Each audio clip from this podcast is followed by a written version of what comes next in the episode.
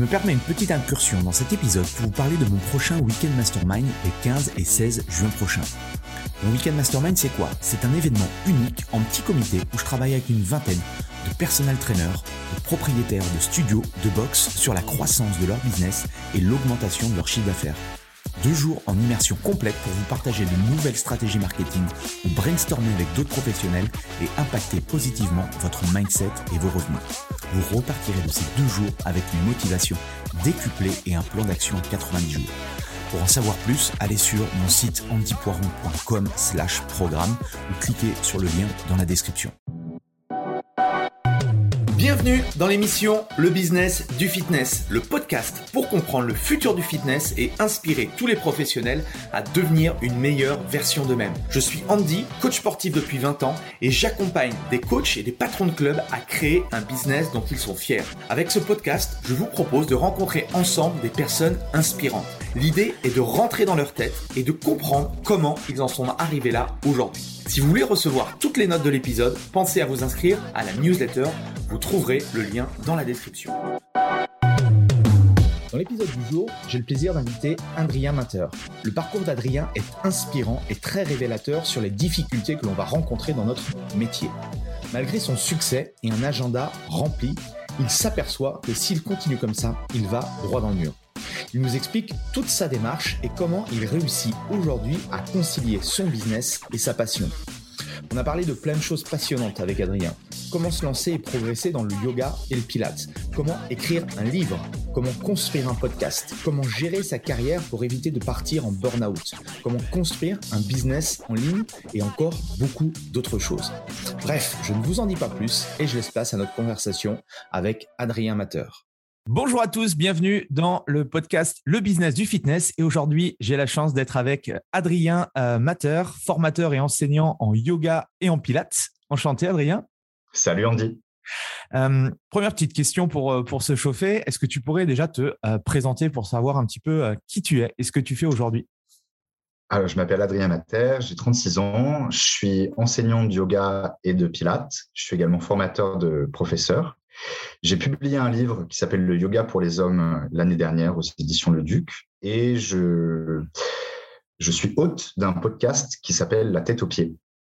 Excellent, excellent. il, y a, il, y a, il y a, plein de choses, euh, il y a plein de choses en fait euh, que j'aimerais que j'aimerais discuter avec toi, notamment bah voilà mhm. le ton ton business online, le fait que tu aies écrit un livre, le fait que tu t'es lancé aussi dans le podcast. Donc, il y a plein de, plein de choses passionnantes ce que j'aimerais d'abord savoir, c'est comment tu es rentré du coup dans, euh, le yoga et dans le pilates? Comment ça, s'est fait? Alors, c'était l'aboutissement d'un processus assez long. Euh, quand j'étais enfant, j'étais pas très à l'aise dans mon corps, j'étais obèse, j'étais maladroit, je détestais le sport. Et puis adolescent, euh, mon corps a un peu changé. Je me suis pris de passion pour les arts martiaux que j'ai pratiqué assez intensément en parallèle de mes études. Comment tu es venu euh. à, faire des arts martiaux du coup ah, C'est vraiment par hasard euh, parce que, enfin voilà, la vie des fois t'amène des rencontres euh, comme ça et j'ai un pote qui a commencé et qui m'a dit bah viens voir, c'est bien. Et bon, j'y suis allé surtout pour être avec mes potes justement. Au début, j'étais voilà pas très régulier, pas très sérieux. Et puis petit à petit quand même, ça m'a fait du bien. j'étais, c'était, j'ai eu la chance de tomber dans un vraiment une bonne école donc euh, petit à petit, il y a eu des gens aussi, bah, quand on est en construction euh, à, l'adolescence, on, cherche des modèles et donc des gens à qui j'ai eu envie de ressembler un peu, même si je l'aurais pas forcément dit comme ça à l'époque. Euh, donc je me suis beaucoup investi dans la pratique. Je faisais des études universitaires à côté parce qu'il n'y avait pas beaucoup de débouchés professionnels dans cet art martial-là, mais j'avais quand même envie de me professionnaliser. Et au bout d'un moment, j'ai fini par euh, passer un BPGEPS euh, AG2F, donc euh, métier de la forme, en gros, fitness et muscu et coaching, parce que ça, ça donnait une équivalence pour enseigner l'art martial de façon professionnelle. Ça faisait un peu l'équivalence brevet d'État. Et en fait, je ne suis pas allé jusqu'au bout de cette démarche de l'enseignement des arts martiaux. Mais par contre, grâce au, grâce au fitness, oui, pardon, j'ai rencontré le yoga et le pilates à peu près en même temps. Et moi, euh, bah, le fitness, n'était pas une vocation. Ça m'a apporté beaucoup de choses, notamment au niveau de l'anatomie, mais les pratiques ne me plaisaient pas plus que ça. Et dans le yoga et dans, les, dans le pilates, pardon, j'ai trouvé un mélange en fait entre les arts martiaux, une approche plutôt euh, asiatique du corps ou oriental, disons et euh, quelque chose de plus raisonné au niveau de l'anatomie, de l'entraînement, plutôt un équilibre entre l'Asie et l'Occident, disons, et ça m'a beaucoup plu. Euh, et puis, il y avait une habileté, une adresse dans l'entraînement, mais sans plus taper personne et sans plus prendre de coups, et ça, c'était bien parce que moi, je m'étais quand même beaucoup blessé. Donc, euh, donc ça m'allait. Ouais, tu as trouvé un équilibre, quoi. Exactement. Et donc, je suis venu à ça. Dans le Pilates, j'ai travaillé donc sur tapis, sur machine. Je suis devenu formateur de professeur. En yoga, j'ai commencé par le vinyasa, une forme assez dynamique. Et ensuite, je suis allé vers des formes plus restauratives, donc le yin yoga, où on reste longtemps dans les postures, c'est statique, c'est des postures au sol. C'est assez doux, mais ça permet d'aller travailler vraiment en profondeur.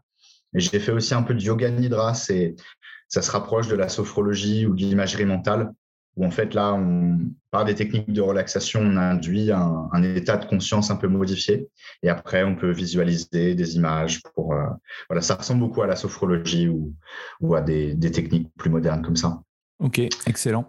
Voilà, et, il y a eu tout euh, un passage. Euh, et hum, je sais qu'il y a beaucoup de questions sur, voilà, sur le, le yoga, le pilates. Hum, qu'est-ce que tu pourrais dire, toi, à ceux qui, qui aimeraient rentrer dans ces pratiques-là? C'est quoi le qu'est-ce qu'on doit faire comme cursus? Parce que je sais qu'en yoga, il y a, énormément de, courants de pensée, de, façons de faire. Euh, qu'est-ce que tu pourrais, euh, qu'est-ce que tu pourrais leur dire à, ces personnes qui sont, qui ont envie de se lancer un petit peu?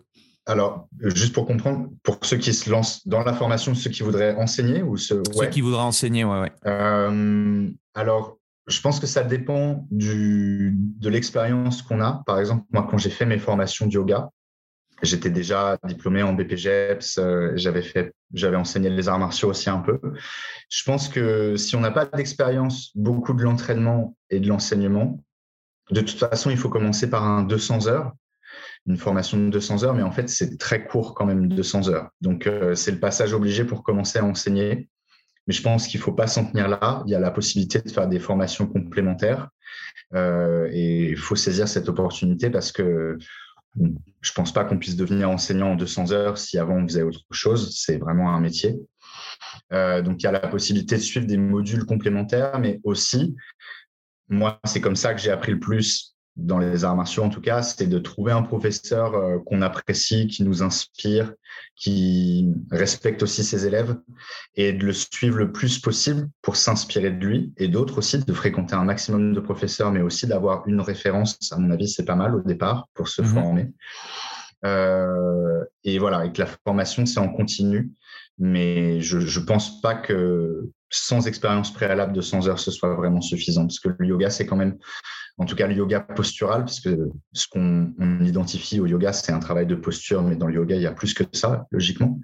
Euh, les, les postures, c'est tellement complexe et euh, c'est merveilleux parce que ça, ça offre beaucoup de possibilités, mais ça peut aussi exercer des contraintes assez fortes sur le corps. Donc, il faut bien comprendre. Donc, je rajouterais aussi que euh, se former et se former à l'anatomie, surtout comprendre comment le corps en mouvement fonctionne. Parce que sinon, on court le risque de proposer des choses aux gens qui ne sont pas adaptés et qui vont finalement avoir un effet néfaste euh, sur les articulations, notamment les genoux, le bas du dos, les épaules. Donc, euh, la priorité quand on prend un groupe en charge, c'est de préserver l'intégrité physique et morale des pratiquants. Donc, à mon avis, une des clés pour préserver l'intégrité physique, euh, c'est de connaître l'anatomie. Donc, pour résumer, le 200 heures, c'est le début, mais il y a des modules complémentaires et surtout choisir quelque chose qui est orienté vers l'anatomie. Et côtoyer un prof qui soit inspirant et qui puisse être une ou une prof hein, qui puisse mhm. être une, source d'inspiration dans son discours, mais aussi dans la façon dont il se positionne avec euh, avec les élèves. Et je trouve que c'est difficile euh, par rapport en Pilates, par exemple, c'est plus long. Déjà, la formation, c'est une année. C'est beaucoup plus exigeant en termes d'engagement, en termes d'heures passées à observer, à enseigner, à pratiquer. Euh, et donc, euh, c'est difficile pour les profs de yoga, je trouve, parce que voilà, juste avec 200 heures, on est un peu, on est officiellement prof et on est capable d'enseigner. En tout cas, on est estimé capable d'enseigner, mais c'est compliqué. Donc, il faut chercher du soutien là où on peut. Ok.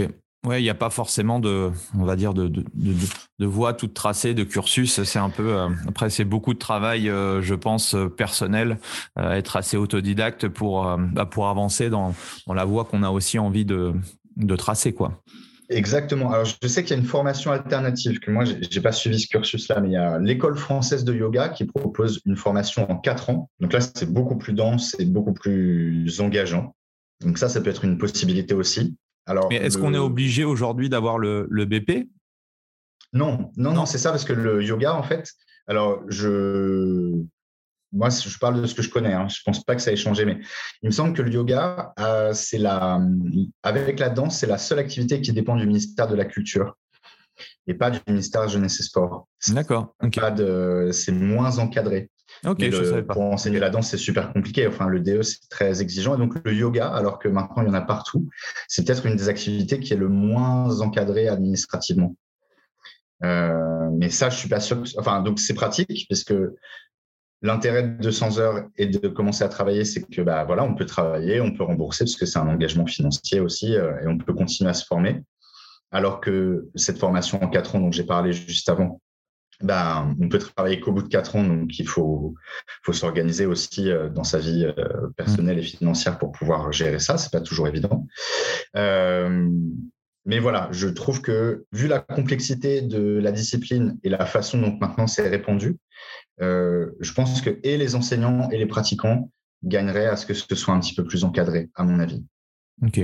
Qu'est-ce que tu retiens, toi, de ta formation BPGEPS L'anatomie, c'est clair. Euh, que moi, juste avant, en fait, si je suis venu à tout ça et l'intérêt, il était aussi personnel de pratiquer le yoga et le pilates, c'est que dans les arts martiaux, je me suis beaucoup blessé. Donc moi, je suis arrivé en formation de BPGEPS et euh, j'avais un peu plus de 25 ans et j'avais déjà de l'arthrose de hanche et une discopathie, plus mmh. euh, mille autres lésions moins sévères. et en fait, j'ai compris pourquoi je m'étais blessé et comment ne plus me blesser. Euh, donc ça, c'était quand même un grand bond. Euh, avant ça, il y avait des, des, parties du corps qui étaient un peu mystérieuses, genre la hanche, c'était un truc genre la hanche. Alors bah, en fait, c'est un fémur qui rentre dans le bassin. Et tout de suite de voir les images et tout ça, ça m'a, moi personnellement, ça m'a fait faire un bond. Et je pense que dans la façon dont je suis capable maintenant de prendre les gens en charge, ça n'a plus rien à voir. Quoi. Donc c'est pour ça qu'à mon avis, quelle que soit la discipline qu'on étudie, l'anatomie, elle doit être au centre. Et, euh, et, à partir de là, on comprend. Mais ça pourrait être aussi la psychologie, par exemple. Enfin, comprendre mhm. avec quels matériaux on travaille et ensuite comment la discipline qu'on enseigne vient s'articuler autour. Euh, ça, c'est vraiment essentiel. Sinon, il y avait plein de bonnes expériences. Moi, j'ai souffert terriblement parce que je pense que euh, je suis profondément arythmique. Alors maintenant, ça va mieux, mais donc les cours de fitness, c'était euh, un calvaire. Hein, vraiment, euh, j'étais un peu la risée de la promo. mais bon, voilà, ça m'a ouvert sur plein de choses. Et en fait, quand j'ai découvert le yoga et le pilates, j'avais juré de plus jamais faire de fitness de ma vie. Et en fait, pendant le confinement, j'ai pris un groupe en charge et donc, on n'avait pas beaucoup de place et tout ça. Et donc, je me suis retrouvé à faire des step touch et des petits mouvements. Enfin, maintenant, je peux les refaire avec plaisir et je vois l'intérêt avec ça. Tu vois, j'ai de la mmh. distance, je suis plus obligé d'enseigner ça pour gagner ma vie. Donc, euh, j'y retourne de temps en temps avec plaisir. Euh, euh, et, c'est très chouette, quoi. Mais donc, ouais, vraiment, le, gros apport pour moi, c'était c'était l'anatomie. Il y a eu plein d'autres choses, mais comprendre l'anatomie, c'est voilà, c'était l'essentiel, quoi. Ok. Et, euh, et, du coup, comment se sont passés les, les, débuts une fois que tu as commencé à te former en, yoga et en pilates? Tu as, décidé de quoi? De trouver euh, de trouver des heures quelque part, de trouver un, un CDI Comment comment tu t'y es pris? Euh, Alors, pour, en fait, j'ai eu de la chance, vraiment beaucoup, parce qu'à chaque fois, c'est un peu le travail qui m'a trouvé. C'est-à-dire que c'était. il faut savoir que le, un des problème avec les formations de yoga et de pilates, c'est que c'est très onéreux, les formations. Moi, je m'étais arrangé avec un patron de salle qui voulait ouvrir un, studio et il m'avait dit bah, Je te paye la formation et comme ça, après, tu me rembourses en donnant les cours ça peut être un bon, euh, c'est une bonne astuce et un bon deal, ça. Ouais, mais bon, enfin là, il y avait un truc parce que du coup, il n'avait pas mis tous les moyens qu'il fallait. Euh, donc, je donnais les cours de pilates et de yoga euh, à côté du tapis de course et du stepper parce qu'il ne voulait pas investir dans une autre pièce ou un autre lieu. Donc, forcément, les gens, ils avaient du mal à venir. Euh, pour la relaxation, si tu veux, au moment de. Oui, c'est sûr. C'était pas terrible, terrible. Et donc, il m'a dit bah, j'arrête en fait, ça marche pas, c'est pas rentable, donc je te rembourse pas. Bref. Donc, à un moment, c'était un peu la galère et je me suis arrangé plus tard avec l'organisme de formation. Mais euh, donc, euh, c'était une période un peu compliquée. Je suis allé dans un studio, j'ai vu une annonce et y a... avant de rentrer, je savais pas comment j'allais payer. Et en sortant, j'avais 18 heures de cours par semaine et c'était c'était voilà. Non mais j'ai vraiment eu de la chance dans ma vie vraiment vraiment.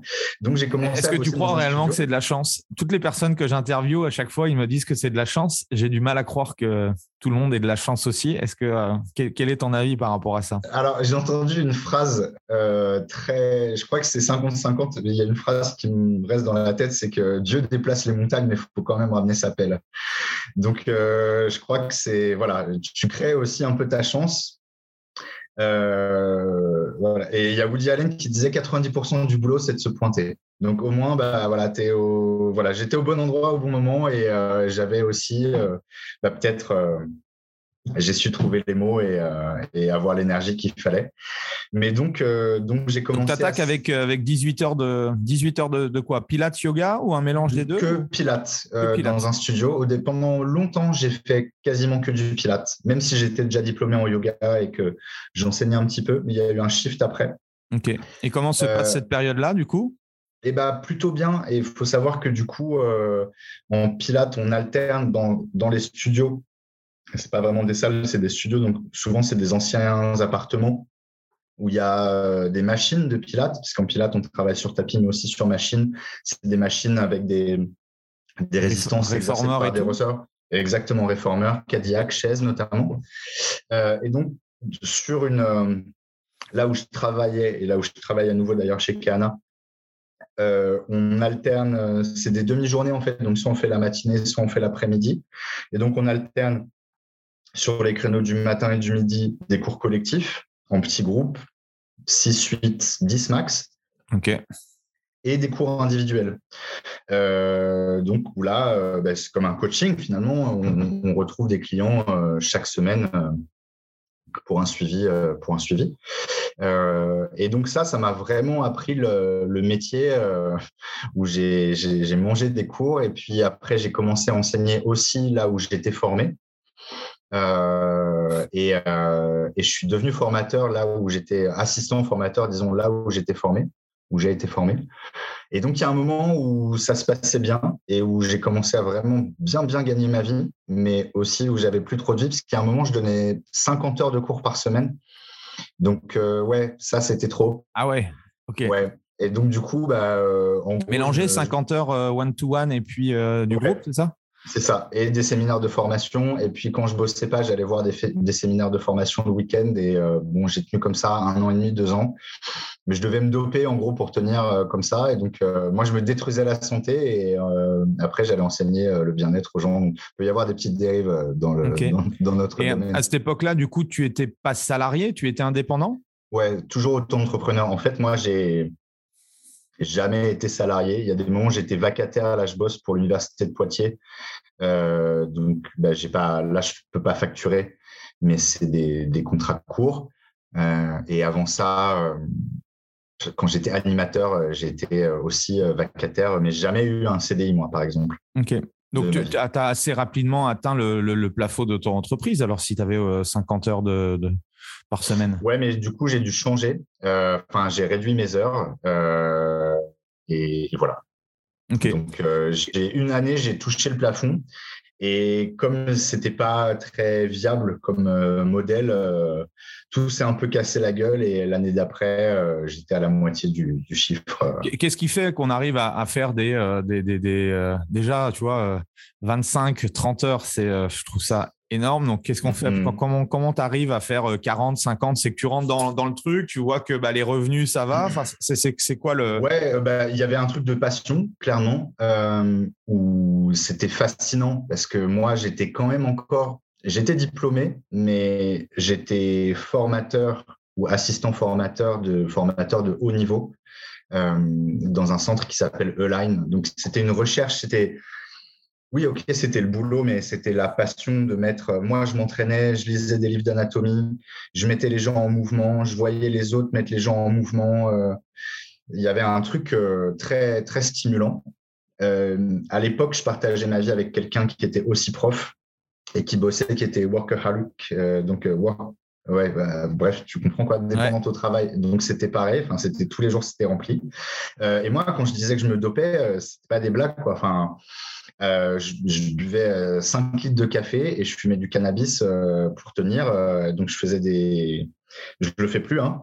Euh, je ne fais pas l'apologie de ça, mais j'explique euh, que voilà, je me faisais un cocktail euh, cannabis caféine, 10 heures de travail, enfin c'était n'importe quoi. C'était super passionnant, mais c'était n'importe quoi et ça n'a pas tenu comme ça très longtemps. Ouais, mais là tu touches, tu touches du doigt un, truc bah, que qu'on a tous à un moment donné quand on est on est freelance entre je suis passionné entre guillemets bah voilà, j'ai envie, j'ai envie, j'ai envie. Et puis bah, après, tu rentres dans un processus où bah, voilà, euh, j'ai besoin de plus d'heures, je veux plus d'argent, je veux ceci, cela.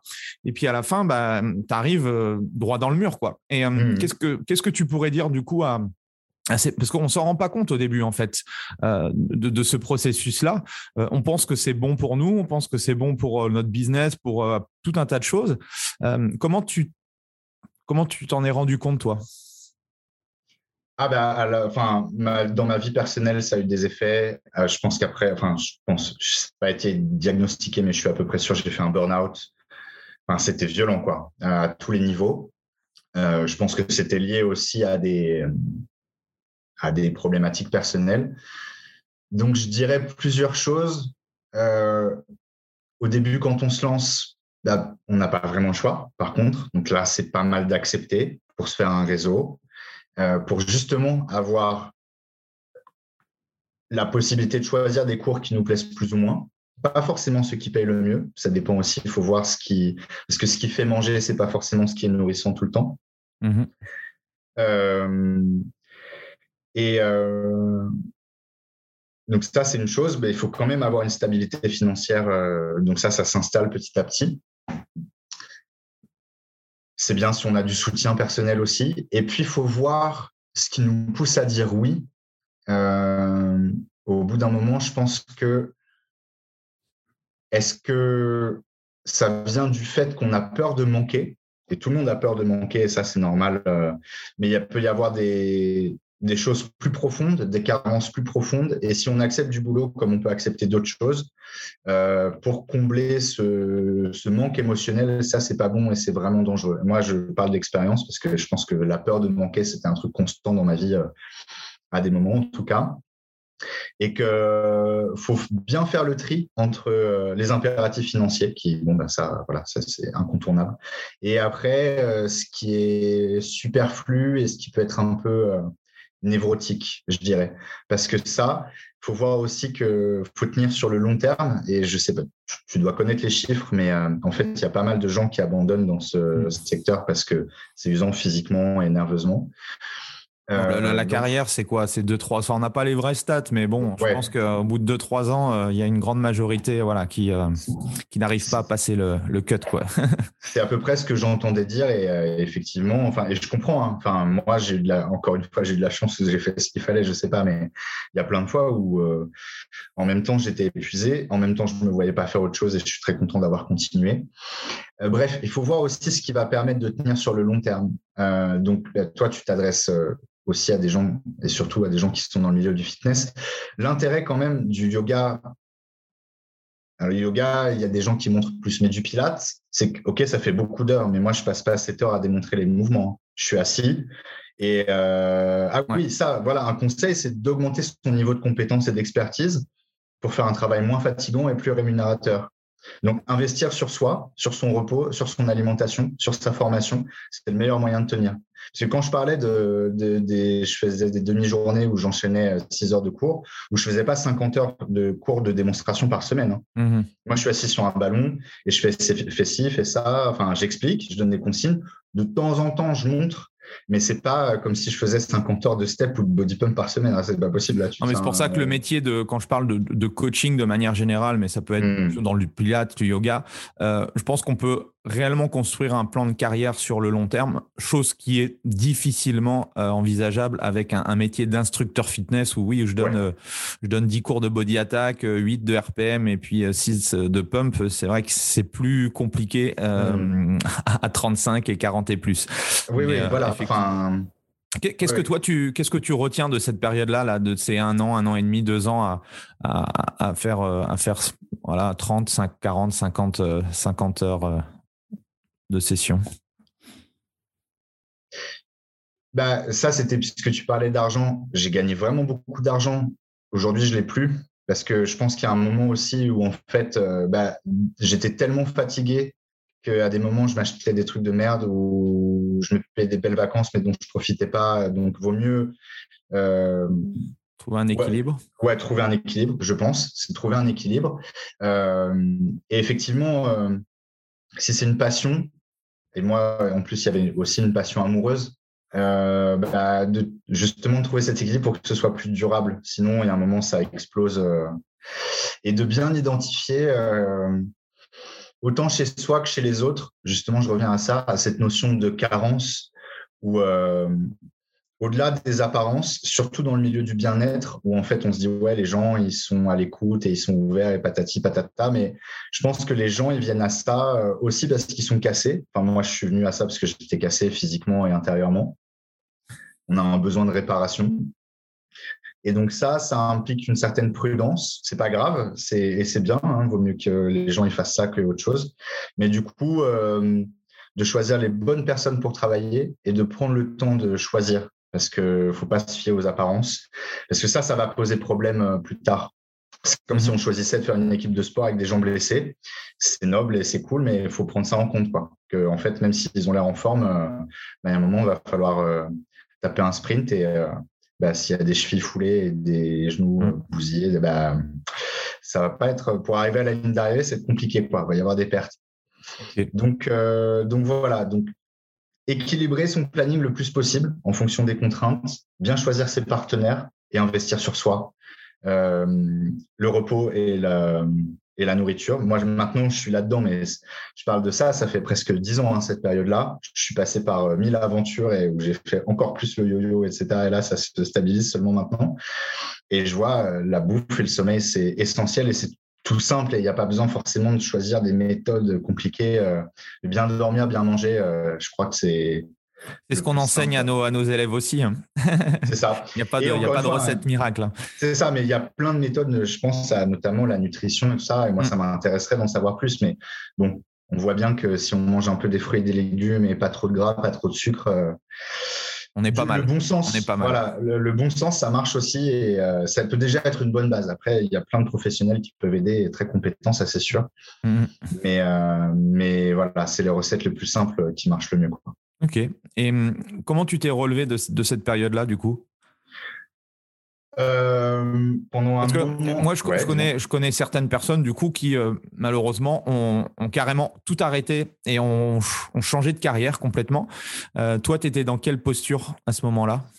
Alors, à la fois, ce qui était souffrant et je pense qui était bien, c'est que moi, j'avais pas le choix. En fait, je pouvais euh, je pouvais pas m'arrêter parce que si je m'arrêtais, je gagnais plus d'argent. Si je gagnais plus d'argent, bah, je gagnais plus d'argent. Enfin, je pouvais pas payer mon mmh. appart et ma bouffe et mon. Donc, mais il y a des moments où je me réveillais et limite je pleurais quoi. Le réveil sonnait et j'avais envie de pleurer euh, parce que en fait non, je voulais pas y aller, mais j'y allais. Et donc je, je, dis pas euh, j'y allais parce que je suis tellement un bonhomme. Enfin, j'avais pas le choix. Hein. Et donc si les gens ils ont le choix, de mais bon bah le problème c'est quand on est indépendant, il n'y a pas d'arrêt de travail et on peut s'arrêter quand on veut, mais bon. Donc, c'est à double tranchant. Euh, j'ai continué et en fait, je suis passé aussi, c'était intéressant comme période. Je pense que c'était un chemin intérieur, euh, vraiment, hein. euh, où je suis passé d'un centre de formation super prestigieux, c'était genre le meilleur truc de Paris. Moi, j'étais devenu une petite star. Quand je donnais un cours à un stagiaire, il y avait 10 stagiaires qui regardaient. Enfin, c'est un peu, ça m'a gonflé un peu l'ego, quoi. Et puis après, bah, je me suis retrouvé dans des salles, je suis retombé au bas de l'échelle, entre guillemets, où je venais donner euh, les cours de pilates entre midi et deux, où les gens ils venaient sur leur pause déjeuner. Et moi, j'arrivais avec mes grandes théories et mes trucs et mes machins, et les gens, ils en avaient rien à foutre. Et, euh, et au début. Euh, et comment, comment ça se fait que tu es retourné dans, dans, dans, dans ce style de, de, on va dire, de, de club? En fait, ma collaboration, elle s'est arrêtée avec le centre de formation. Euh, je, me suis viré, je me suis fait virer à moitié parce que justement, je pense que c'était pas du tout une bonne configuration au bout d'un moment. Moi, j'ai pas fait ce qu'il fallait, peut-être eux non plus. Euh, du coup, je me suis retrouvé bah, à devoir gagner ma vie et euh, en plus, donc j'avais j'avais euh, interrompu ma relation, j'avais laissé mon appart, euh, j'avais quitté mon boulot. Euh, et ça, c'était avant le burn-out. Hein. Et après, j'ai fait le burn-out et je devais courir dans tout Paris où j'allais le, le midi, j'étais à la Défense, le soir, j'étais à Montreuil. Après, je retournais à Malakoff. Enfin, c'était là, pour les gens qui connaissent pas, enfin, je faisais nord, sud, est, ouest. Donc, ce qui m'a tué aussi dans ce travail, c'est les transports, en fait. Enseigner, ça va, mais les transports, c'était le pire. Bref, D'où peut-être le online maintenant. On va y revenir. Voilà, mais ça c'était euh, voilà, ça c'était quand j'ai découvert que je pouvais bosser devant ma caméra, c'était cool. Euh, et en fait, bah, j'ai tenu comme ça parce qu'encore une fois, j'avais pas le choix. Euh, et je bossais 7 jours sur 7, j'en pouvais plus. Et à ce moment-là, j'étais en colloque avec une fille qui avait qui travaillait, mais qui avait un rythme beaucoup plus doux. Et il y a des moments, je devais prendre mon sac et passer la porte et elle, est en train de faire du guacamole un dimanche pour faire l'apéro. Je me suis dit, putain, mais quelle vie de merde. Et, euh, voilà. Et donc, bon, euh, j'ai continué, j'ai continué. Et puis, j'ai eu la chance d'être, de bosser pour les studios Key après, où en fait, euh, comme quoi on sème des petites graines parfois sans s'en rendre compte et ça revient après, où il y a une stagiaire que j'avais eue en formation de Pilates qui bossait pour Key et qui m'a recommandé à eux. Donc, Key, c'est une chaîne de studios à Paris et à Aix-en-Provence, euh, où c'est des beaux endroits, les conditions sont intéressantes, euh, les clients sont cool, le staff est sympa. Et là, c'est là que j'ai commencé à reprendre pied parce que j'ai eu des journées plus resserrées, euh, des taux horaires plus intéressants. Dans des endroits, c'était plus pratique de circuler. Moi, je me suis trouvé un appart pour moi et j'ai remonté la pente petit à petit à partir de là. Ok, excellent. voilà, en gros, et c'est comme ça que je me suis sorti du burn-out. Et, mais j'ai vu que les traces, ça avait duré longtemps, longtemps. Euh, des, en fait, j'étais fatigué des années plus tard. Euh, euh, et, je pense que, bon, donc ça, c'était courant 2015-2016. en 2018, j'ai fait le tour du monde. C'était une autre aventure. Donc, pourquoi? bouger parce que j'ai eu l'occasion avec une autre compagne de, de partir autour du monde Énorme, ok. Ouais, en budget un peu illimité, donc ça aussi c'était assez cool. Euh, et, euh, et, le truc, c'est que moi j'avais envie de dormir en fait. J'ai eu six mois de vacances et euh, si j'avais pu dormir six mois, je l'aurais fait. Alors on l'a pas fait, et on a voyagé, c'était super, mais je vois qu'en fait. tu sentais qu'il y avait une fatigue du, de, ce que tu, enfin des années passées quoi. Ouais, exactement. Et que je pense que là j'ai seulement seulement dépassé maintenant, ce qui m'est arrivé encore mille autres aventures où je me suis j'étais encore un peu dans le mal. Euh, et j'ai vu que là, la fatigue, enfin, depuis la, fin des confinements et tout ça, mon activité a pas mal changé. J'ai eu plus de temps libre et j'ai eu du mal à développer l'aspect business, comme je te disais avant. Euh, c'est là où on se rend compte que le, corps, en fait, euh, tant qu'il est en activité, entre guillemets, tu vois, il veut pas, il veut pas lâcher. Puis à un moment donné, quand tu as une période un peu plus cool, c'est là, en fait, où il déverse tout, quoi. Tu vois, il, il se dit, bon, bah là, c'est maintenant. Et donc, du coup, ce qui est assez bizarre, c'est que bien après, tu trinques des années de, hmm. ce que tu as pu euh, de ce que tu pu faire dans le, dans le passé quoi. Mais à mon avis, euh, c'est nécessaire parce que s'il n'y a pas ça, euh, je crois que c'est la soupape où OK, il faut s'arrêter parce que si tu hmm. tiens, tu tiens, tu tiens, bah là en fait après peut-être que tu as des pépins encore plus graves qui se enfin, il y a la facture, il faut la rembourser à un moment quoi. C'est ça. Donc hmm. donc ouais, donc bien gérer sa fatigue, ça c'est super important quoi. Et alors, du coup, comment tu. Euh, ça a été quand le moment de bascule euh, du online? Est-ce que c'était euh, du coup pendant ce, petit événement là qu'on a vécu en, 2020 avec la Covid ou, ou, ouais, carrément. moi, j'avais, bah, sur les conseils de Raphaël Oma, que, que tu connais aussi, il m'avait invité à développer un peu mon esprit entrepreneurial. J'essayais de faire un peu de communication sur les réseaux, donc avant le confinement. Hein pour faire venir les gens à mes stages et créer une sorte de visibilité, mais c'était pas mon truc. Moi, vraiment, enfin, ce que j'aime, c'est d'être face aux gens. Euh, et tu la, plupart, euh, la, plupart des professionnels, de toute façon, dans ce secteur, et encore plus pour les, professionnels, j'ai l'impression, pour accompagner des, professionnels dans le bien-être, dans le pilates, yoga, euh, bah, il y a encore plus de, freins avec l'argent, avec le côté business. toi, tu étais dans quelle optique dans quel mindset par rapport à ça depuis, depuis tes débuts? Parce que si tu t'es quand même lancé auto-entrepreneur, tu as quand même. Enfin, tu vois, c'est compliqué, tu vois. Tout le monde ne peut pas euh, se lancer en tant qu'indépendant. Donc, je me dis que tu as quand même, tu avais quand même au fond de toi cet esprit-là, quoi. Moi, j'aime bien gagner de l'argent, mais je crois pas que j'ai euh, cet esprit d'entreprise. Je me suis mis auto-entrepreneur parce que c'était comme ça, c'était un peu la loi du milieu euh, et que c'était quand même pratique. Effectivement, ça donnait une souplesse. euh, mais Tu n'as euh, jamais eu peur par rapport à cette incertitude euh, du, du- de, de- de tes revenus, de ton salaire ou autre? Bah, si je crois, je me suis rendu compte de ça aussi, comment c'était usant au quotidien d'être toujours dans l'incertitude. Mais comme il n'y a pas d'alternative, à part d'arrêter de faire ce travail, je crois que ça s'est pas vraiment posé en fait. Mhm. Euh, et je sais pas aujourd'hui si je pourrais bosser. Euh, parce que il y a, y a longtemps, euh, j'ai eu euh, de enfin, j'ai envié ceux qui étaient en CDI avec une sécurité de l'emploi, des congés payés, des trucs. J'ai fait, c'est trop bien. Mais en même temps, il y a des contraintes. On ne peut pas faire ce qu'on veut, comme on veut, quand on veut. Donc voilà, c'est à double tranchant. Et moi, j'ai vraiment pris l'habitude de faire un peu ça, de m'arranger comme je voulais au niveau de mon planning, au niveau de mon truc, de pouvoir dire, bah, j'évite de faire ça maintenant. Mais si, si je peux dire, bah, je me casse, ça me saoule, salut. Mhm. Euh, et euh, bah, ça, c'est quand même bien, parce que sinon, enfin, quand on est salarié, on peut pas faire ça. Il y a un préavis et c'est normal. hein. Mhm. Donc, euh, mais j'ai vu ouais, que l'incertitude, surtout après le confinement, là, c'était quand même vachement dur. Et pour autant, j'en ai fait mon parti et je me vois pas, je me vois pas faire autrement maintenant. Et, et Euh, le fait de commencer du coup à, à t'intéresser au, au business, à l'entrepreneuriat, aux, aux médias sociaux, enfin bref, à, à tout ce qui peut toucher de près ou de loin le développement d'un business, qu'est-ce que est-ce que tu as ressenti, enfin, est-ce que tu as eu des résultats du coup dans ton business? Est-ce que ça s'est matérialisé Alors, par euh, Ouais, non, enfin, parce que pour euh, développer ça, euh, justement, avant le, le confinement, moi, j'avais quand même des grosses, euh, ce qu'on appelle des croyances limitantes ou des gros freins par rapport à gagner de l'argent. Il faut aussi savoir que, notamment dans les arts martiaux, là, là d'où je viens en tout cas, c'était un peu tabou. C'était l'art pour l'art, et puis l'argent, c'était pas bien. Euh, et donc, moi, j'ai grandi avec ça, quoi, un peu. Donc, euh, j'ai vu comment ça m'avait imprégné. Et donc, euh, j'avais pas mal de croyances limitantes et, et Raphaël Oma, il a, il a beaucoup bossé pour ça. Il a eu de la patience. Et il s'est tellement arraché les cheveux que maintenant, il a plus de cheveux avec moi. Euh, mais, euh, et c'est vraiment, du coup, au moment du, du confinement, où là, bah, il y a eu interruption des revenus nets et puis je pouvais même plus aller chez mes clients. Au début, je me suis dit, bon, ouais, je vais continuer les coachings et tout, mais on pouvait plus. donc du, donc du coup ton business s'est arrêté du jour au lendemain? Bah ouais. Et donc, euh, bah, au début, je me suis dit, euh, parce que j'étais confiné avec euh, une amoureuse et tout, je me suis dit, bah, c'est bien, ça va faire des vacances et tout ça.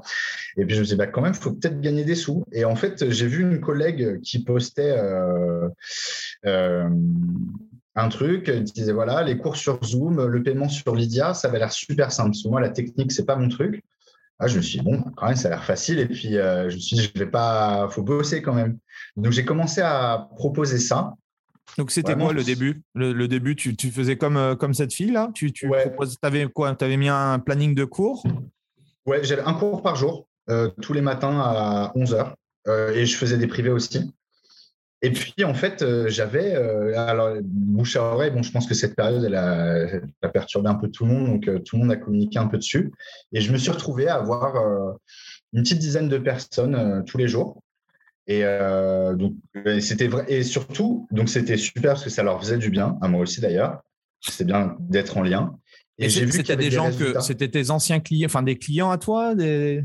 Ouais. Un peu des deux. Il y a eu des anciens clients et des nouveaux clients aussi. Des gens que j'ai finalement toujours pas rencontrés en vrai après bah, plus de deux ans de, de boulot en ligne.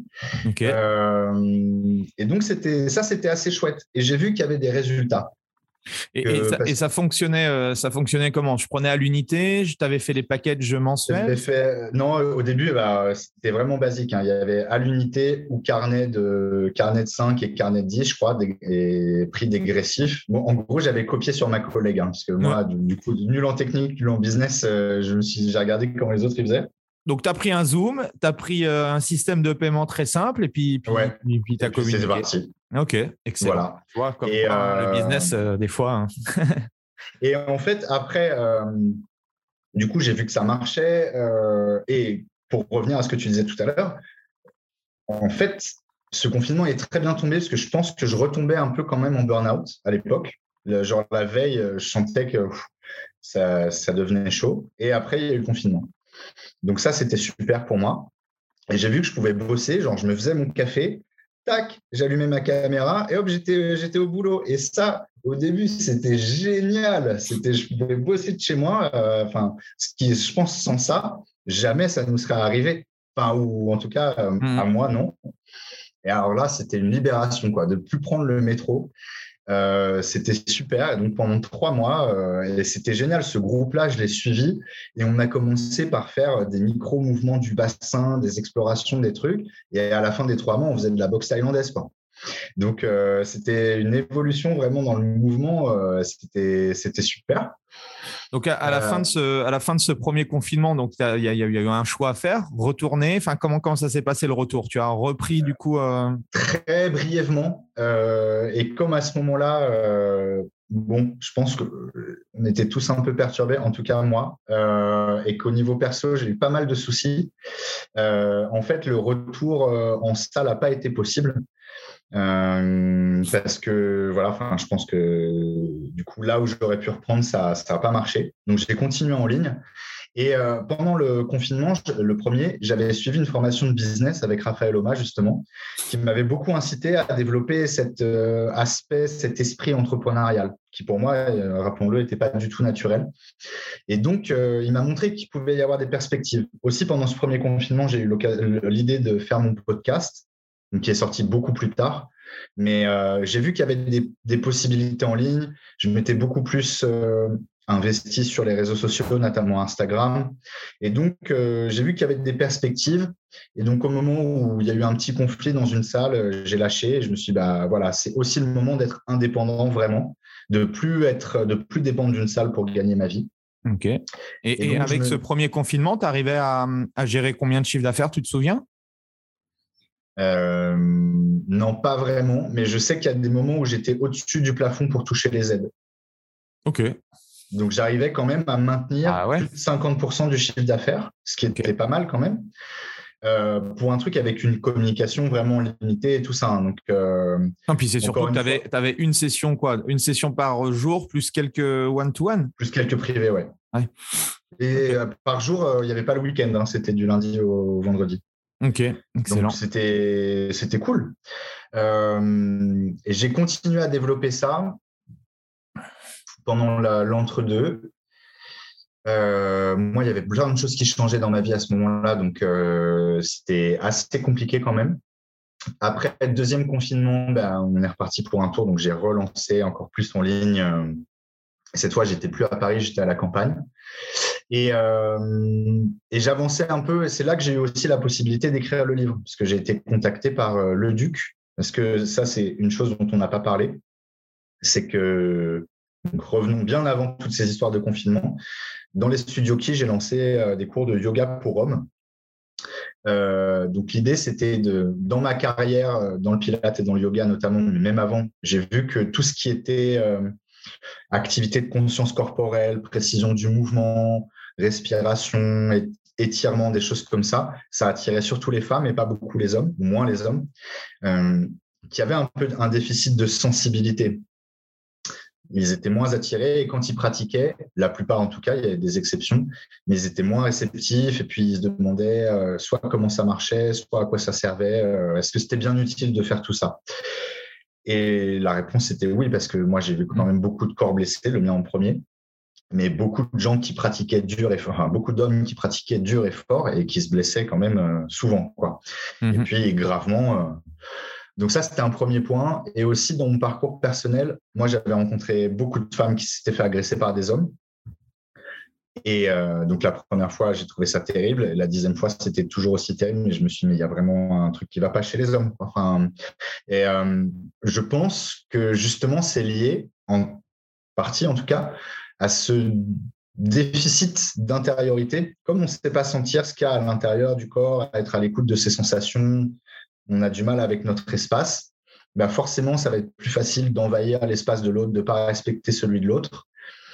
Euh, et donc, il me semblait qu'en en proposant une pratique corporelle qui était plus orientée vers l'écoute de soi, vers la conscience, c'était à la fois un moyen de prendre soin du corps et d'éviter les blessures, mais aussi de comprendre que en nous, on avait quand même beaucoup de ressources qui pouvaient être source de satisfaction et qu'on n'avait pas besoin toujours d'aller à l'extérieur pour conquérir euh, soit des femmes, soit de l'argent, soit du, enfin quelque chose de de moins, de moins conquérant. Vraiment, mhm. c'était ça l'idée. Et parce que bah, on voit aujourd'hui que ça a un, effet néfaste sur les sociétés, sur les environnements.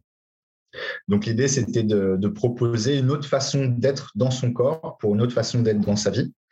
Et, euh, D'où l'idée du livre, du coup. Alors, euh, bah, j'ai lancé les cours. Il y a eu euh, une couverture médiatique assez importante euh, grâce au Studio Key. Donc, ça, c'était cool. Et pendant le premier confinement, on m'a contacté. les éditions Le Duc m'ont contacté pour écrire un livre sur le sujet. et donc, ça, c'était super. Et à la base, c'était pas moi qu'ils avaient en tête. C'était un de mes profs de yoga qu'ils ont contacté, mais ils ont dit bah non. Enfin, il a dit non, ça m'intéresse pas. Mais il y a Adrien Mater qui fait ça. Donc, on en revient au fait de, à la fois d'avoir de la chance et de, de faire le boulot. Quoi. Euh, donc, c'était super. Euh, donc, j'ai commencé à bosser là-dessus. Ironiquement, c'était une période où moi, j'allais vraiment mal et euh, où je savais plus très bien comment être homme et tout ça, ou ce que ça voulait dire, ou ce qu'il fallait faire. Et je devais écrire un livre sur le sujet. Donc, peut-être ça m'a aidé aussi à me, à me reconstruire. Et, donc, comment, comment on s'y prend pour écrire un livre? Alors, euh, moi, j'avais quand même quelques idées. Il y avait des choses qui m'avaient beaucoup inspiré. Euh, il y a une prof qui s'appelle Anna Forrest, une prof américaine, euh, qui a écrit un livre que j'avais vraiment trouvé très bien, où en fait, c'est à moitié autobiographique, à moitié c'est des exercices et un manuel pratique. en fait, elle prend des morceaux de sa vie qu'elle arrive à mettre en, par chapitre, qu'elle arrive à mettre en lien avec certains types de pratiques. Donc moi, j'avais déjà cette idée-là. J'ai pas fait exactement comme ça, mais ça m'avait donné une idée. Et puis, euh, bah, je pense que fallait expliquer pourquoi on faisait un livre que pour les hommes, qui est lisible par les femmes tout à fait en fait, hein, mais qui s'adressait en priorité aux hommes. Euh, et donc, je pense que parler de mon parcours et de mon expérience, c'était intéressant, parce que ça permettait aux lecteurs de s'identifier. Et puis, j'avais envie, justement, dans cette logique-là de, de cultiver l'intériorité, euh, j'avais envie de proposer une progression. On partait d'une pratique un peu comme ce que j'avais connu dans le yoga finalement. Une pratique assez physique plutôt, donc vinyasa, yoga dynamique, où on va faire la salutation au soleil, il y a les planches, les trucs, les étirements, les postures un peu où, où on s'étire, où on se renforce, où on transpire, où c'est plutôt yang, quoi. Ça, c'était la première partie. Mm-hmm. Et petit à petit, venir vers des pratiques plus douces, euh, de respiration, de méditation, de yin yoga, comme je disais tout à l'heure, d'étirement profond, euh, et ensuite de relaxation et de visualisation, donc avec le yoga nidra. Donc il y a tout un chemin en fait, on part du plus physique, du plus externe, vers le plus subtil et le plus interne. T'as mis combien de euh, temps pour le construire, le livre? Six mois. Enfin, en six mois, c'était écrit. Ok. Et euh, euh, c'était quoi ta routine? Tous les matins ou comment tu faisais pour. Euh, non, alors moi, j'ai malheureusement pas de recette miracle. Si je peux parler aux gens, c'est aussi pour dire que moi, j'ai fait tout ce qu'il fallait pas faire dans la vie. Donc, surtout, ne faites pas comme moi. en fait, j'allais au feeling? Au feeling, complètement. improvisation. Et encore une fois, c'était une période où moi, j'étais vraiment pas bien et où il y a il y a un moment je savais plus ce que je devais écrire et tout ça. Et je discutais avec un ami on était au restaurant.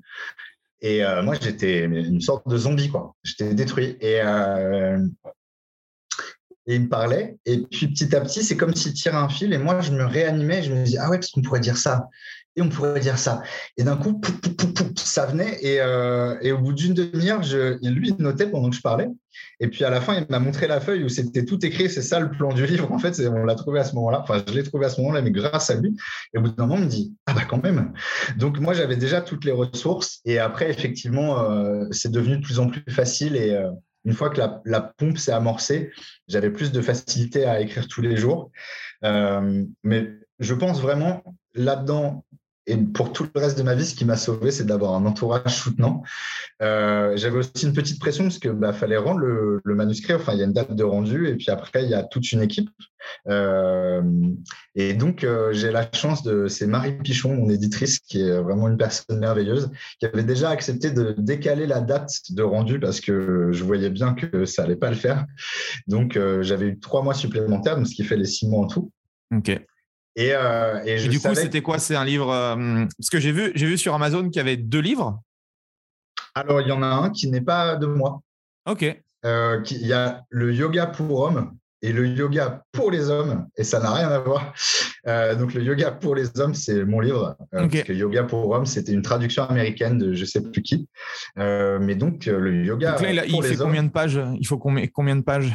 Alors, il fait en 250 euh, pages à peu près. Ah je vais aller le chercher tout de suite, comme ça je vais pouvoir te répondre précisément.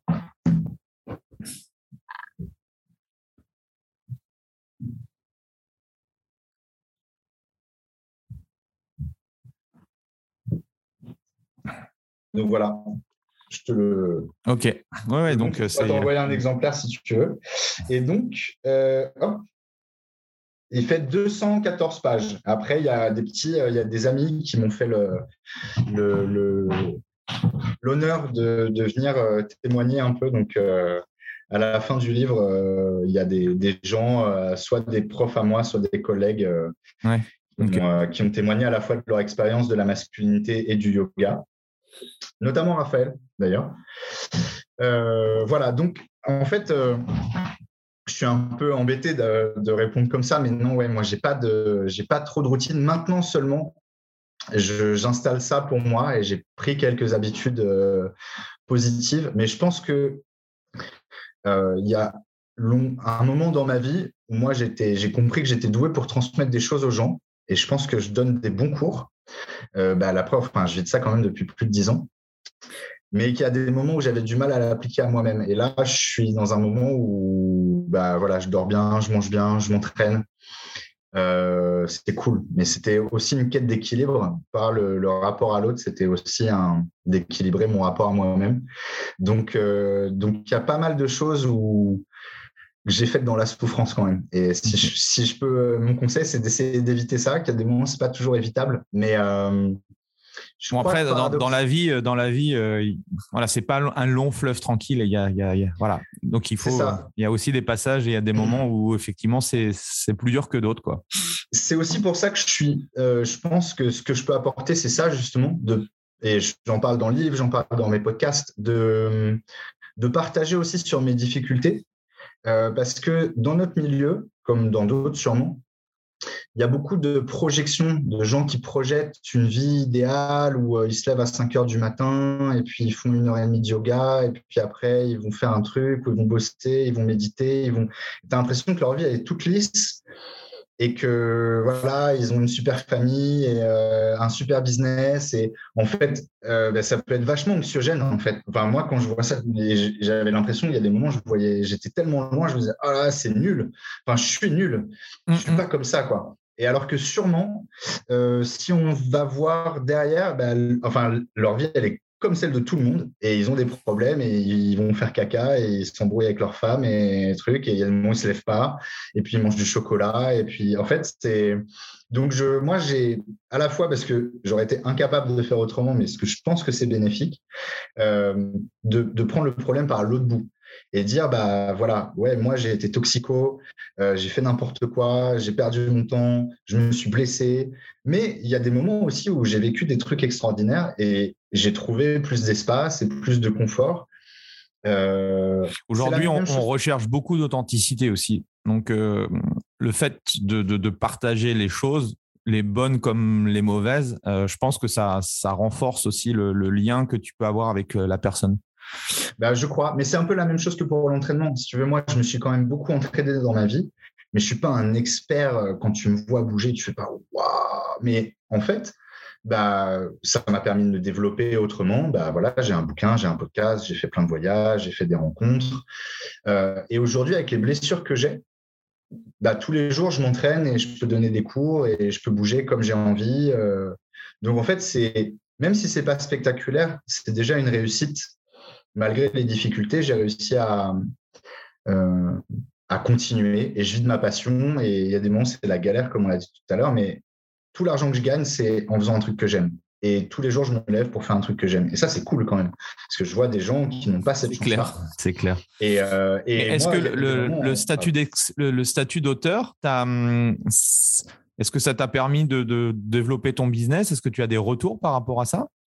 Je pense, oui. Alors, mais on, on, va reparler de ce côté business que j'ai pas exploité à fond pour l'instant. Euh, mais euh, ça m'a permis des connexions euh, je pense que c'est quelque chose vraiment qui se construit petit à petit. Par exemple, il y a là mon dernier invité dans le podcast, je l'ai rencontré grâce au livre. Il m'a contacté grâce au livre et il me dit Ouais, c'est bien. Et là qu'on s'est rencontrés, on a fait un épisode ensemble. Et je pense qu'au quotidien, ça donne une crédibilité pour construire d'autres projets, en fait. je ne peux pas tout raconter, mais euh, il y a des moments où j'échange avec des gens et dire bah ouais, j'ai écrit un livre, euh, je peux vous envoyer le livre, je peux vous le montrer, les gens ils le voient sur Amazon. Euh, bon, tout de suite ça, ouais, ça, donne une, crédibilité supplémentaire qui n'est pas factice, hein, qui est voilà réelle. Et, et ça c'est un atout parce que je pense que c'est moi aussi j'ai eu envie de me positionner autant dans une perspective de business que même d'accomplissement professionnel. Que je suis prof de yoga et de pilates, mais je suis pas que ça. Euh, et justement, je suis très content d'avoir le, livre et le podcast pour pouvoir communiquer là-dessus, parce que je pense que euh, oui, ça, c'est des pratiques de bien-être, mais bien plus que ça aussi. Ça mhm. permet une certaine transformation de l'individu. Mais moi, j'aimerais, à mon échelle, que ça permette une sorte de transformation de la société, notamment bah, dans euh, sur la question de la masculinité, dans le rapport des hommes à eux-mêmes, entre eux, et puis avec les autres. Euh, mais je pense que ça peut être au-delà de ça aussi, le fait de connecter différentes cultures, par exemple.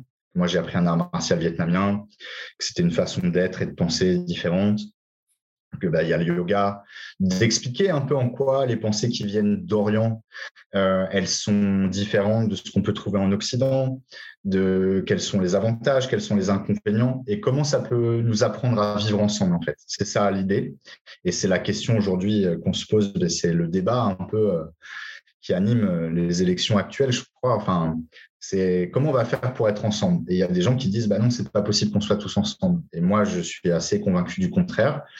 Et je pense que par le travail du corps, euh, ça peut être un angle où on peut se rendre compte que ben, a tous le même corps, en fait. Qu'on soit homme, femme, trans.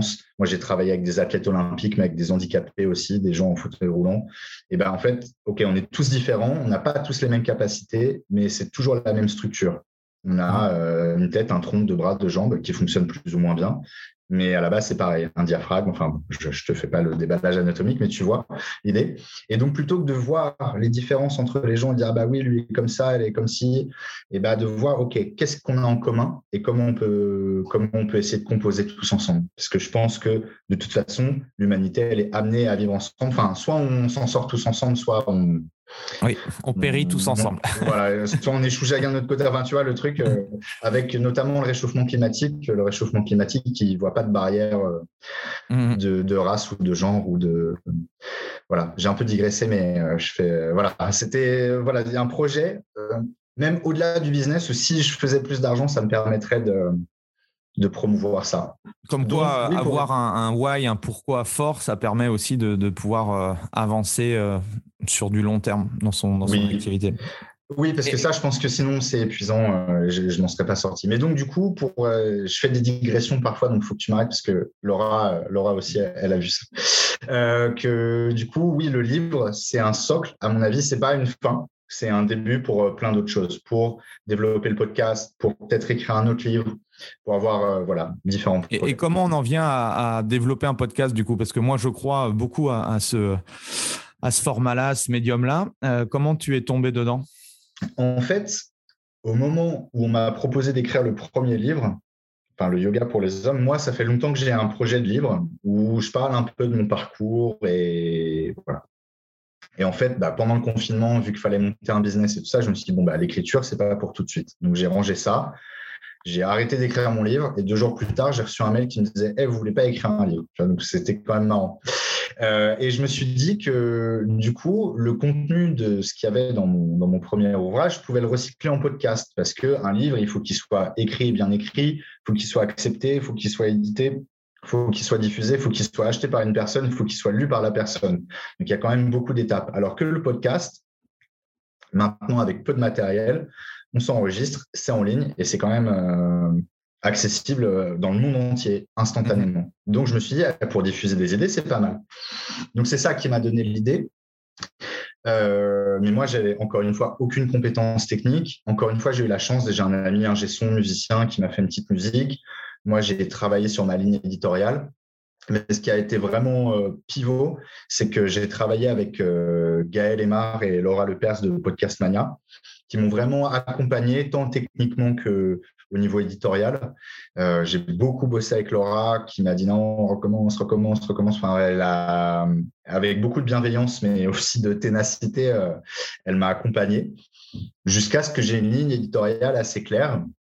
Et, euh, ensuite, bah, c'est finalement assez simple quand on est quand même accompagné, parce qu'ils m'ont dit quel matériel acheter, il y a la plateforme qui est, qui est disponible, AudioMins. Ils m'ont mis en contact avec un ingé son qui s'occupe du montage et je suis très content de ça parce que euh, les retours que j'ai, c'est que la qualité du son est assez bonne et pour le podcast, c'est essentiel. Mhm. Donc, euh, est-ce que c'est un outil que tu recommanderais, toi, aujourd'hui, à, des professionnels, des coachs ou des, euh, des, enseignants yoga, pilates, de, de se lancer à, faire ce type de, médium ou pas? C'est quoi ta vision des choses? Il faut que ce soit quand même un plaisir. Après, moi, mon, mon idée dans la tête aux pieds, c'était pas de faire un podcast sur le yoga ni sur le bien-être j'ai essayé de trouver un angle un peu euh, disruptif, disons, euh, où euh, justement c'était d'accoler des, des thèmes qui sont pas forcément évidents. Je parle de yoga et de politique, ou de yoga et d'addiction, ou de yoga et de masculinité, ou de yoga et d'arts martiaux. Dans le choix de mes invités aussi, bah, là j'ai un danseur, mais avant j'avais un tarologue, j'ai une danseuse de flamenco, un bodybuilder, un rugbyman. Euh, je voulais créer l'étonnement chez les gens, que s'ils voyaient la liste des épisodes, ils disaient quoi, c'est quoi ce truc? Pourquoi, pourquoi ils parlent de yoga et d'addiction? Pourquoi yoga et tarot? C'est quoi le rapport? Et de créer un peu d'étonnement. Euh, pourquoi? Parce qu'il y a beaucoup de podcasts sur le yoga. Euh, et donc, du coup, mon conseil. Il fallait que tu aies ton angle d'attaque, quoi. Voilà, c'est ça. C'est de se dire, ça peut être très chouette de lancer un podcast, mais je pense qu'il faut trouver un angle qui ressemble à la personne qui, qui anime le podcast et qui puisse se démarquer un peu. On se dit, ah tiens, qu'est-ce que c'est ça? Euh, je crois que c'est intéressant parce que partager ses passions et ses rencontres et tout ça, c'est très bien. Mais il faut aussi trouver une façon de se démarquer parce que bah, c'est un peu le média d'avenir, euh, semblerait-il. En tout cas, c'est ce que tout le monde dit. Donc, tout le monde a envie d'y être. Euh, et en tout cas, dans mon domaine, alors un des avantages aussi, c'est que j'étais un homme. Il n'y a pas beaucoup d'hommes qui sont dans mon domaine et qui font un podcast sur le yoga. Je pense qu'on est trois en France, mhm. euh, ce qui est déjà beaucoup en fait. Hein. Euh, mais des femmes qui font des podcasts sur le yoga, j'ai pas compté, mais il y en a. Oui, il y en a beaucoup. Ok. Ouais. Euh, donc c'est pas un problème, hein, de voilà homme-femme, mais ça, ça joue aussi. Mais en tout cas, il faut trouver une façon de se différencier. Qu'est-ce qui va C'est quoi le, du coup le, le L'objectif à long terme, est-ce qu'il y a, euh, est-ce qu'il y a une vision de pouvoir gagner de l'argent avec ce podcast ou c'était quoi ta vision par rapport à ça? Ou c'est simplement au début, euh, tu fais les choses et puis tu verras où ça t'amène? Il y avait un côté comme ça un peu euh, organique où on verra bien. Je pense, alors on n'a toujours pas parlé de business, mais Enfin, pas trop, mais euh, je pensais aussi créer une sorte de, triangle entre mon livre, mon podcast et mon activité en ligne. Et que bah, le livre et le podcast, ça me donnait de la visibilité. Et que ceux qui avaient envie allaient sur ma partie business en ligne. Bon, pour l'instant, le livre et le podcast, ça me donne de la visibilité. Et puis c'est tout. Il n'y a pas, la, troisième, euh, le troisième point du triangle. Et ça me va pour l'instant, mais j'aimerais bien, il euh, faudrait peut-être que ça change. Euh, et donc, mais en même temps, moi, il y a vraiment cette idée-là de, effectivement, de gagner en visibilité, de comme tu parlais du pourquoi tout à l'heure, d'essayer vraiment de promouvoir une autre vision du corps, enfin que ce soit un projet euh, business, entrepreneurial, parce qu'il faut gagner sa vie, mais que c'était aussi de vraiment d'accompagner un changement de société. Alors c'est peut-être complètement mégalo et tout ça, mais en même temps maintenant c'est ça qui me fait me lever le matin et je mets mon réveil plus tôt pour m'occuper de mon podcast, euh, alors que ça j'arrivais pas à le faire pour mon business par exemple. ok, excellent. Donc euh, voilà, mais il y a un changement en fait. Il n'y a pas de contradiction forcément, mais euh, tu pourras relier les points un peu plus tard. Hein, de toute façon, c'est ouais. voilà, tu, tu en fait tu travailles pour l'avenir aussi, hein. même si tu sais pas voilà dans quel, quel, est vraiment le lien entre les trois. À, à un moment donné, tu vas trouver, je pense le le, le, le, lien et ça te permettra d'avoir euh, beaucoup plus de force. Mais c'est très intéressant que tu reviennes, pardon, excuse-moi, que tu reviennes toujours à ça, à cet aspect business, parce que c'est l'angle, euh, l'angle, je pense que ça c'est ton angle et c'est, c'est très bien. Et moi, c'est là-dessus que j'ai des difficultés encore, tu vois. Si tu me dis, ouais, alors on va changer le monde et ça va être super et tout, je fais, ouais, super. Et puis, euh, alors, et combien on va gagner? Ah, bah non, c'est moins super. Et il n'y a pas de raison, en fait, tu vois, parce que ça me bloque aussi. Par exemple, Maintenant, j'ai à nouveau envie de faire des choses après avoir passé une période un peu dure. Et ouais, j'aimerais faire des formations. Tu vois, il y a des formations que je ne peux pas me payer aujourd'hui ou refaire des voyages. Et tout ça, ça peut, comme tu dis, soutenir le projet et tout ça. en fait, on est souvent conditionné par l'argent, mais ce qu'il faut comprendre, c'est que plus on a d'argent, plus tu peux construire des choses, plus tu peux aider de personnes, etc. En fait, euh, ouais, il faut changer la, vision qu'on a de, de l'argent parce que l'argent, c'est pas le mal, c'est plus l'opportunité de pouvoir aider encore plus de gens pour construire plus de choses. Quoi. Après, il y a vraiment le. Je pense que ça marchera si moi j'ai l'impression de le faire d'une façon éthique. Et je vois des gens sur les réseaux sociaux qui font du business éthique maintenant. Et ça, ça m'interpelle un peu. Parce que, par exemple, j'ai pas envie de bombarder les gens avec des emails en disant Hé, regarde, euh, même si, bon, il faudra leur parler un peu hein, pour qu'ils achètent, euh, faut, faut qu'ils sachent que ça existe.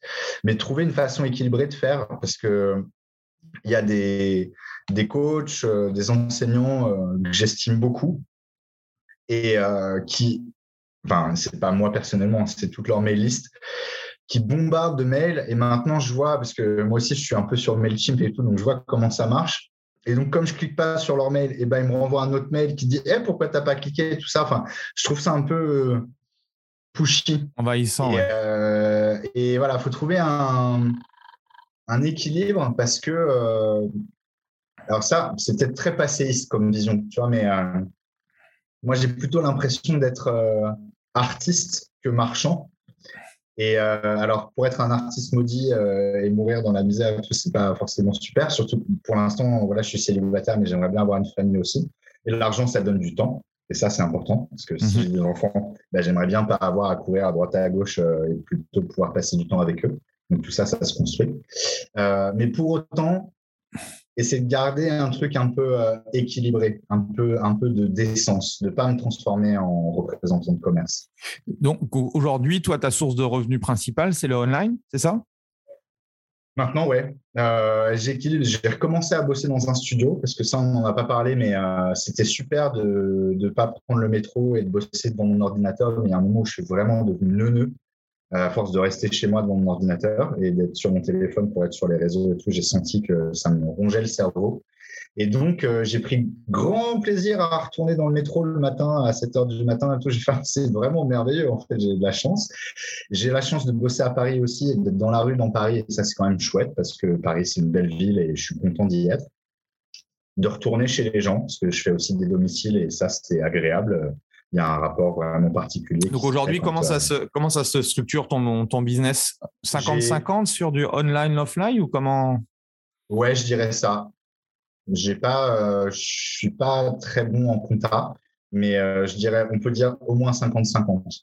Je fais du présentiel euh, et ça, je vois que ça a quand même vraiment une valeur dans les individuels comme dans les collectifs d'ailleurs. J'ai une matinée en studio j'ai euh, des domiciles et j'ai du online.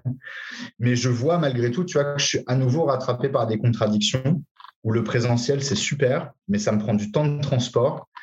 Et, donc, du coup, maintenant, je suis un peu bloqué dans un truc où, comme ça me rapporte quand même des sous, je suis un peu dépendant de ça. Mais comme ça me prend du temps, ben, je ne peux pas développer d'autres choses complètement. Euh, et donc, il va falloir que j'équilibre. Mais je pense que maintenant, j'ai l'énergie et l'envie de me réoccuper de ça. Mais donc là, depuis la fin des confinements et tout ça, j'avais entrepris de développer plus le online. Et d'ailleurs, j'ai une plateforme de cours en ligne, euh, yogapourhomme.com, où il y a plein de cours en ligne qui, sont, qui reprennent le contenu du bouquin et mhm. dont personne n'a entendu parler parce que j'en parle pas trop. Donc, j'ai quelques abonnés. Euh, mais là, maintenant, je crois que c'est le moment de redéfinir un peu la structure du produit pour que ce soit plus, plus facile d'accès pour les gens qui ne connaissent pas. Euh, de créer vraiment un chemin et de communiquer là-dessus. Je crois que ça va être mon prochain chantier. Et comme ça, j'aurai plus de temps pour le podcast et pour continuer à écrire. Et euh, que, par, exemple, le podcast, si je pouvais faire ça toute la journée, je le ferais. Ça me plaît tellement. Mais pour l'instant, c'est moi qui paye pour le faire. Donc, euh, c'est pas mmh. économiquement, c'est pas viable. Mmh. Mais, mais voilà, je te dis, enfin, là, récemment, je pense que je retrouve un bon niveau d'énergie et je mets le réveil et je me réveille avant le réveil même et tout. Et je me dis, ah, super, on va le faire. Donc, euh, donc, je pense que de voir comment je peux pérenniser ça, parce qu'effectivement, c'est aussi un investissement. Euh, c'est pas tout dans l'immédiateté. Ça prend du temps, les choses. Euh, de voir comment je peux euh, développer un peu plus l'aspect en ligne, mais cette fois, pas donner les cours en direct, mais du contenu automatisé. Mhm. ça va être ça le, le prochain chantier.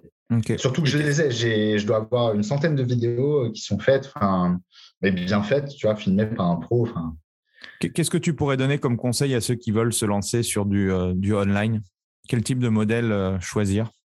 Qu'est-ce que tu as pu tester ou quelles sont les erreurs que tu as pu faire? Une des grosses plus-values, et ça c'était grâce à Raphaël notamment et à Damien Valli, c'est le plus rapidement possible de proposer des formules d'abonnement plutôt que des tickets, euh, des séances à l'unité ou même en carnet. Euh, parce que sinon, on court après les gens et puis les gens disent Ah bah oui, mais moi je peux pas venir, etc. Enfin, c'est un peu une galère, surtout si on a pas mal d'élèves. Alors mhm. que la formule d'abonnement, c'est bien, c'est simple. Euh, soit un cours par semaine, soit illimité. Donc ça fait que deux tarifs. Donc, ce n'est mhm. pas une usine à gaz ni pour euh, vous ni pour eux.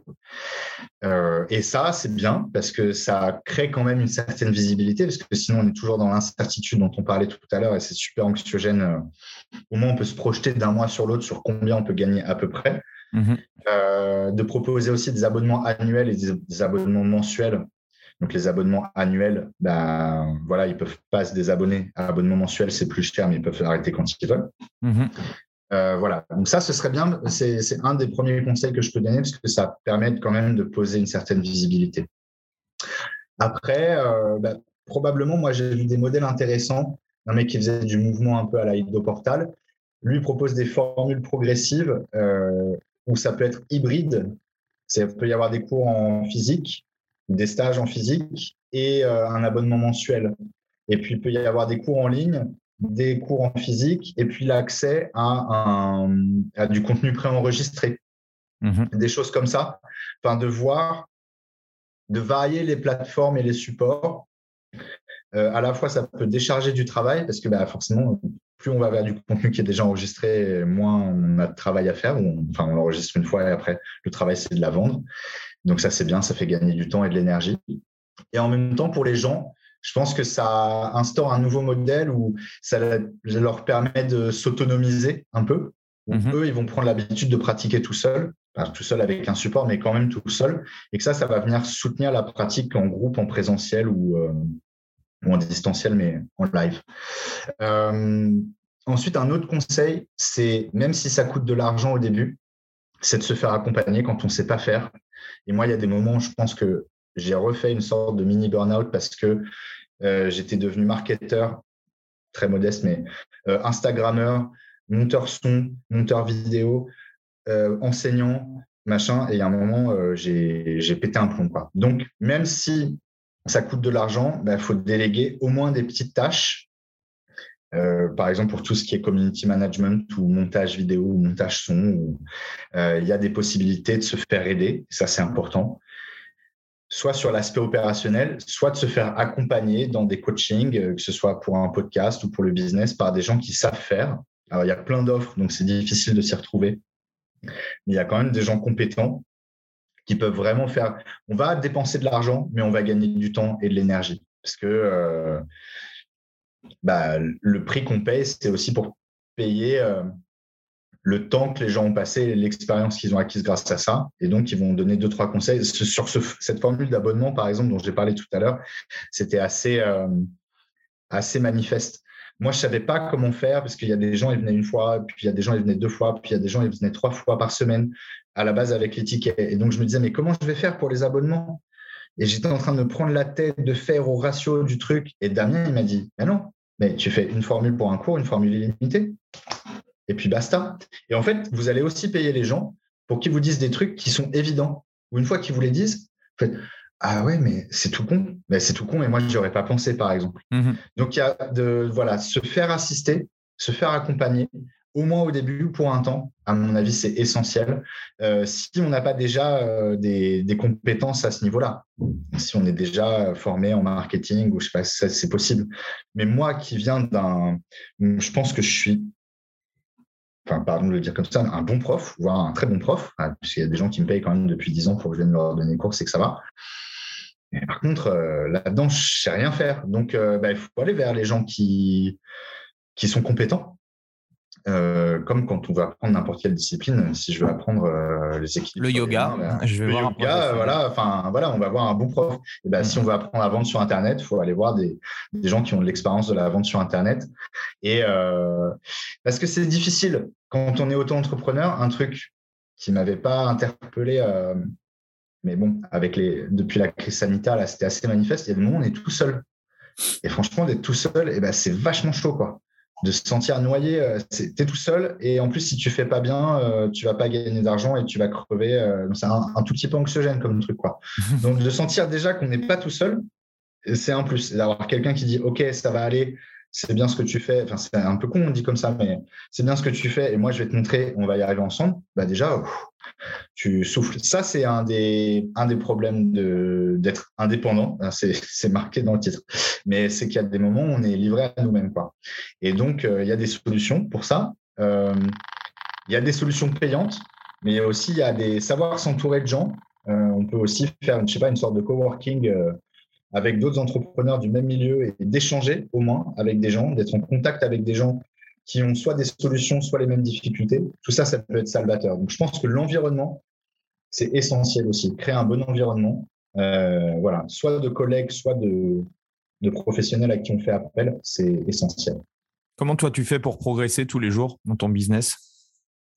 Même si tu viens de nous partager quelques, quelques conseils intéressants.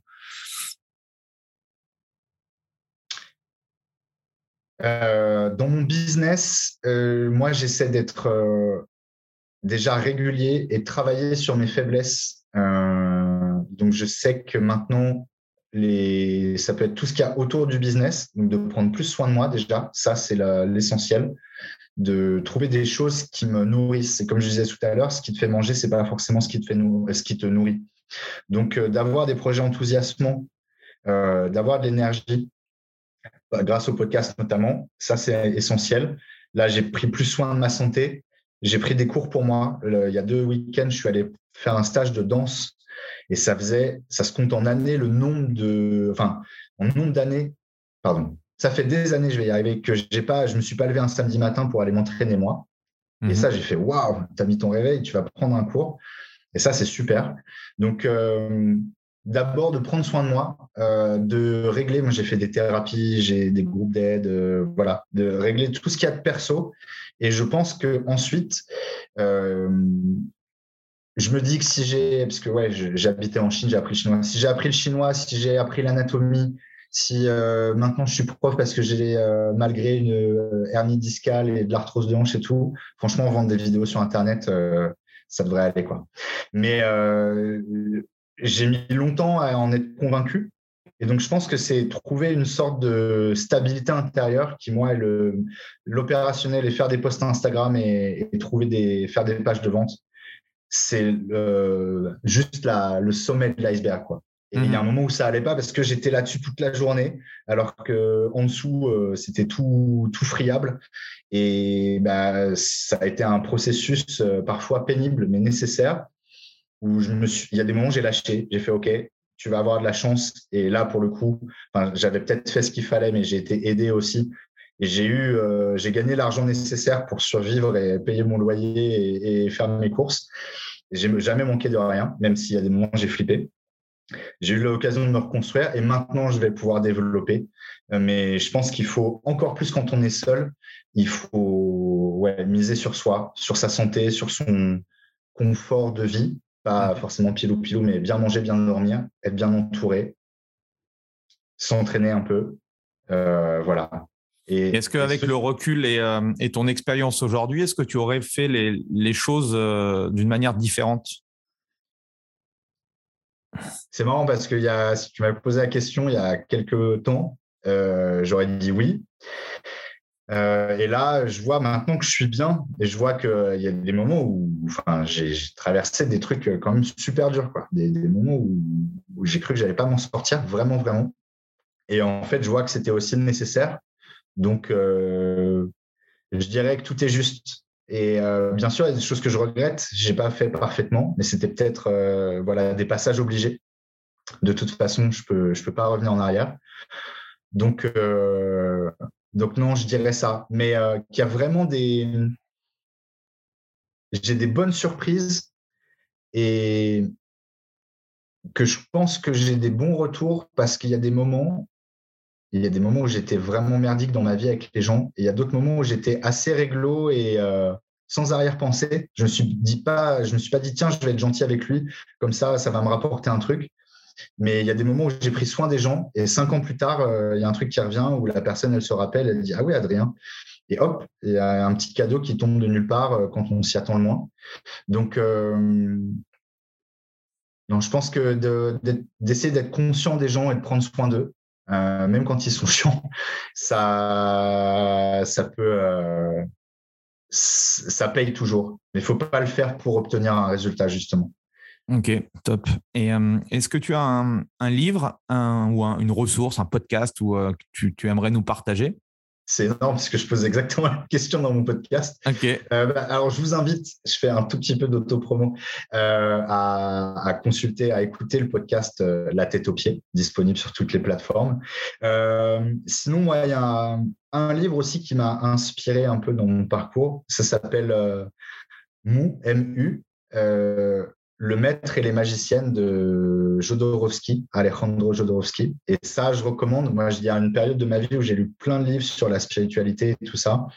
Euh, et ça, c'est un des meilleurs livres que j'ai lu sur la spiritualité, où il raconte son parcours. Jodorowsky, c'est un artiste de théâtre, un scénariste de BD, un cinéaste. Donc, c'est un personnage à découvrir. Je ferai un épisode sur lui, je pense. Et il raconte son parcours sur comment il a appris le zen au Japon, euh, au Mexique, pardon, avec un maître japonais. Et donc, ça doit être sur 30 euh, ou 40 ans où il, y a, il raconte quatre ou cinq rencontres avec ce maître. Et entre-temps, c'est entrecoupé de rencontres avec des femmes, mais pas forcément des rencontres amoureuses. Il y a une poétesse, il y a une artiste euh, de théâtre, euh, une masseuse.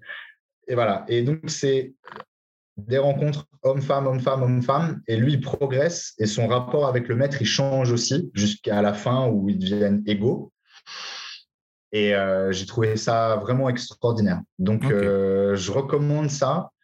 Euh, il y en aurait plein d'autres, hein, les bouquins. on pourrait faire un podcast sur tous les bouquins que j'ai adorés et que voilà, c'est une série à faire entière.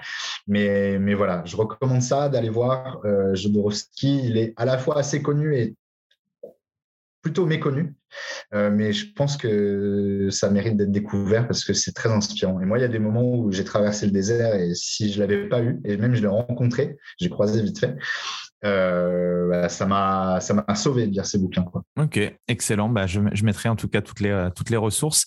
Euh, merci en tout cas de bah, de tout ce que tu nous as partagé. Je pense que c'était ça venait du fond du cœur et c'est hyper inspirant. Comme quoi dans la vie, voilà, euh, comme j'ai dit tout à l'heure, euh, il y a des hauts, il y a des bas, et, si on trouve justement au fond de soi euh, cette énergie, on peut, on peut construire de belles choses.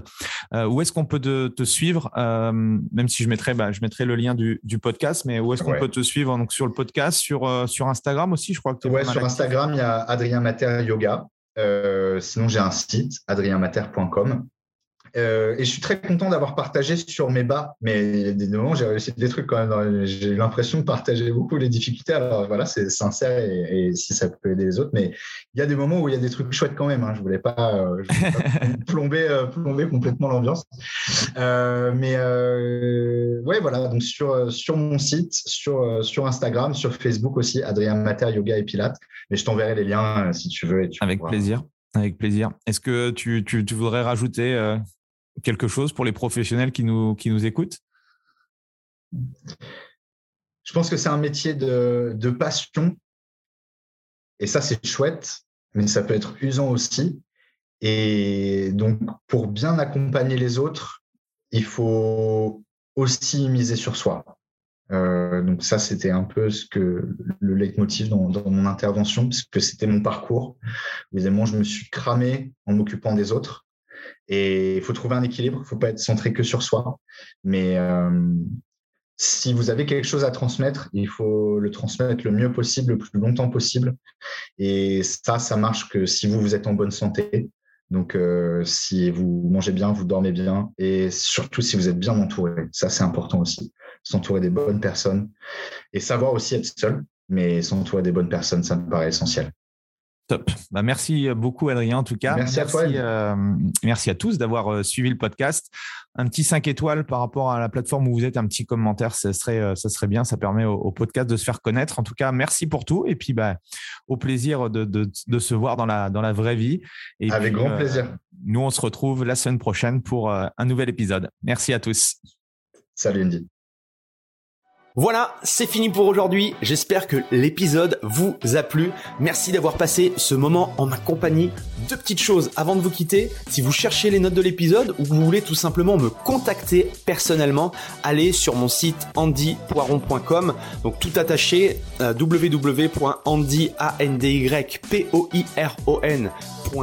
vous trouverez toutes les informations nécessaires. Et dernière chose, et c'est la plus importante pour moi, si vous voulez m'aider à promouvoir ce podcast, eh bien vous mettez un avis 5 étoiles sur Apple Podcast. Si vous regardez euh, cet épisode sur YouTube, eh bien pensez à liker et à vous abonner à ma chaîne YouTube et pensez à en parler autour de vous, euh, pensez à en parler à vos amis ou à vos collègues euh, dans le fitness. Ça permettra véritablement à ce podcast d'avoir beaucoup plus de visibilité. Voilà, en tout cas, merci, à très vite pour le prochain épisode.